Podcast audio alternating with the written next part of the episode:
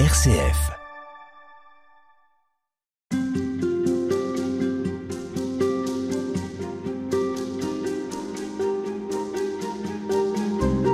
C'est une nouvelle traduction de l'évangile de Marc que vous proposez dans votre livre paru aux éditions du Cerf, frère David Marc d'Amonville. Bonjour. Bonjour. Ce livre s'intitule Marc, l'histoire d'un choc, et vous y prenez le parti d'une traduction très proche du texte initial, avec euh, ses redondances, son utilisation un peu déroutante des temps et son rythme si particulier. Et manifestement, faisant ce travail, vous avez redécouvert cet évangile qui, je vous cite, décape, qui dépouille et qui aide à renaître. Frère David, vous êtes moine bénédictin et abbé du monastère d'Ancalcat dans le Tarn. Pour revenir au titre de ce livre, Marc, l'histoire d'un choc, j'aimerais savoir si le choc en question, c'est celui de Marc qui rencontre Jésus ou si c'est le vôtre à la redécouverte de cet évangile. Je pense que c'est plutôt le choc que transmet Marc. C'est-à-dire que mon choc à moi, il est rétrospectif parce que moi je sors de de l'évangile de la liturgie qui nous endort, celui qu'on entend à la messe et puis qui nous fait ni chaud ni froid parce qu'on a l'impression de connaître l'histoire. Et la lecture de Marc, ça n'est pas non plus un choc qui vient tout d'un coup, c'est une quinzaine d'années de retraite que j'ai pu prêcher à droite et à gauche, et donc d'un travail, le travail très obstiné du moine. Le moine fait sa lecture tous les matins, une bonne heure avant la messe et c'est un travail de grande patience. Mais c'est paradoxal, mais c'est à cause de ce temps passé, très long, très, très durable, que le choc peut advenir. Il faut vraiment creuser, descendre dans la patte du texte pour retrouver quelque chose. Pour des auditeurs qui ne sauraient pas ce qu'est un évangile et à qui on expliquerait quelle est la place de celui de Marc, qu'est-ce que vous diriez en mots simples? Je dirais que Marc est l'inventeur de l'Évangile. C'est le premier des récits qui racontent Jésus 20 ans ou 25 ans ou plus après sa mort. Mais c'est vraiment le tout premier récit qui accumule une trame narrative, hein, une histoire, l'histoire de Jésus. Jusque-là, on n'a eu que les lettres de Paul, mais l'allusion est lointaine. Avec les lettres de Paul, ben, on ne sait pas très bien ce qu'il a fait, ce Jésus, sinon qu'il est mort, qu'il est ressuscité, mais c'est bien mystérieux.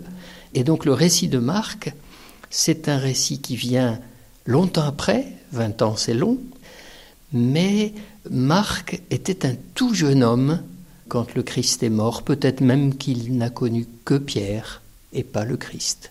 Alors le premier évangile, dans la chronologie de ces récits qui racontent la vie publique de Jésus, mais le deuxième quand on ouvre une Bible dans le Nouveau Testament, après l'évangile selon Matthieu. Oui, c'est l'évangile de Matthieu qui a la première place pour de multiples raisons. Hein. Matthieu est un apôtre, Marc n'est pas un apôtre. Matthieu commence son texte par ces mots extrêmement forts livre de la Genèse de Jésus-Christ. Donc c'est le premier. Et puis euh, Matthieu commence par une généalogie qui rappelle toute l'histoire du salut. Donc tout ça, ça, ça montrait que ce livre-là était fait pour ouvrir le Nouveau Testament.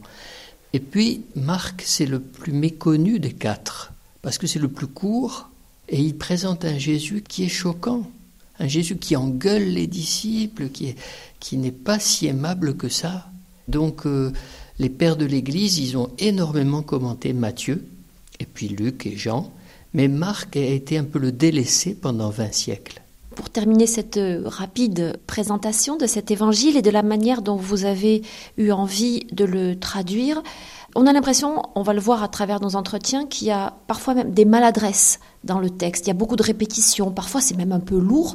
Pour vous, il était important de respecter ce style, pas très littéraire, mais qui en dit long sur à la fois Jésus et à la fois l'auteur de cet évangile. Oui, c'est un texte qui vient des périphéries, on dirait aujourd'hui.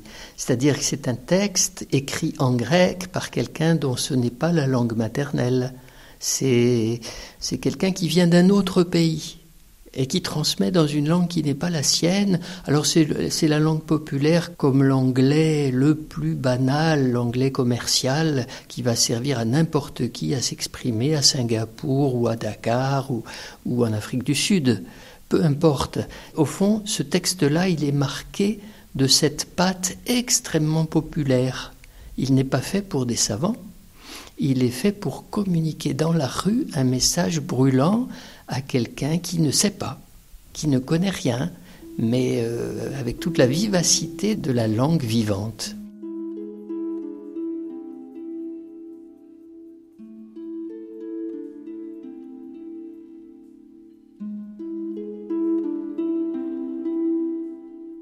Alors, frère David, euh, on va pas euh, faire une étude de ce texte des débuts jusqu'à la fin, mais nous avons choisi un certain nombre de thématiques, vous les avez choisies d'ailleurs, qui reviennent régulièrement dans le texte de Marc et qui vous ont semblé assez significatifs de euh, la façon dont ce texte est écrit. On va commencer avec la mère. De quelle mère s'agit-il dans le texte de Marc? Je vais, je vais contourner votre question. Avant de savoir de quelle mère il s'agit, ce qui est important, c'est de repérer que pendant huit chapitres sur 16, on ne quitte pas la mer. Jésus est au bord de la mer pendant huit chapitres, et on a l'impression que tout le monde s'en fout. Enfin, je veux dire que l'Église glisse.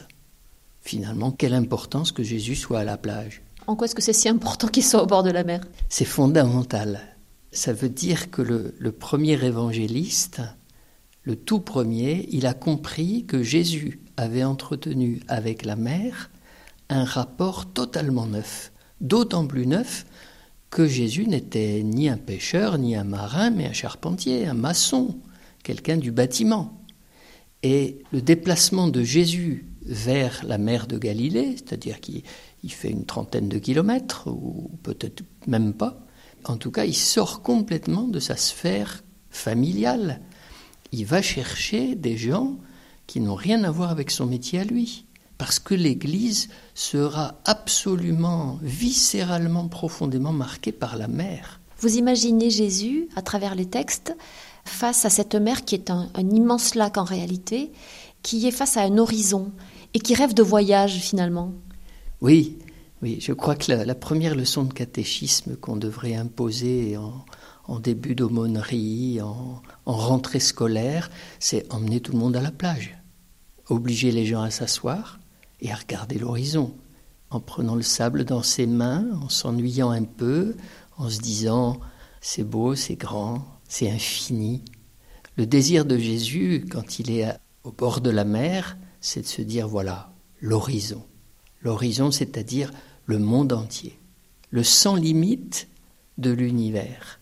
Qu'est-ce que ça a à voir avec euh, sa mission ce pourquoi il est venu parmi les hommes? Ça a à voir avec notre mission. Plus encore qu'avec la sienne, lui, Jésus, sait qu'il aura besoin d'hommes pour remplir sa propre mission. Et son premier geste chez Marc, on est encore au chapitre premier, c'est d'appeler, d'appeler des missionnaires. Et c'est pourquoi il recrute des marins. Le terme qu'il utilise, alius, alias, ça veut dire euh, littéralement les salés, ceux qui sont de la mer salée, quoi. C'est vraiment les marins, c'est pas les pêcheurs, au sens que c'est pas ceux qui font des prises de poissons. Seulement, comme il y a un jeu de mots, je vous ferai devenir pêcheur d'hommes. Évidemment, pêcheur d'hommes, marin d'hommes, ça veut rien dire. Donc on, on, est beaucoup parti sur l'image de la pêche, mais l'image de la mer en tant que lieu du voyage est peut-être tout aussi décisive. C'est d'abord des voyageurs des gens qui vont traverser la mer. Bien sûr, il s'agit de la petite mer de Galilée, le lac de Tibériade, un lac, mais on l'appelle la mer parce que Jésus répète là tout ce que les apôtres vont vivre, eux, dans la Méditerranée. Partir à Rome, partir à Carthage, comme on part de Tyr et de Sidon, c'est-à-dire les grands rivages. Un mot pour dire que les quatre qu'il appelle ce jour-là sont deux fois deux frères. Simon et André, Jacques et Jean. C'est important à souligner? C'est très très important. L'horizon, c'est l'horizon du voyage et c'est l'horizon de la fraternité qui se joue dès le début. L'Église, c'est une barque avec des frères dedans. Et ça commence avec quatre frères, des frères au carré. Si on en restait là, on ne pourrait rien découvrir de très palpitant.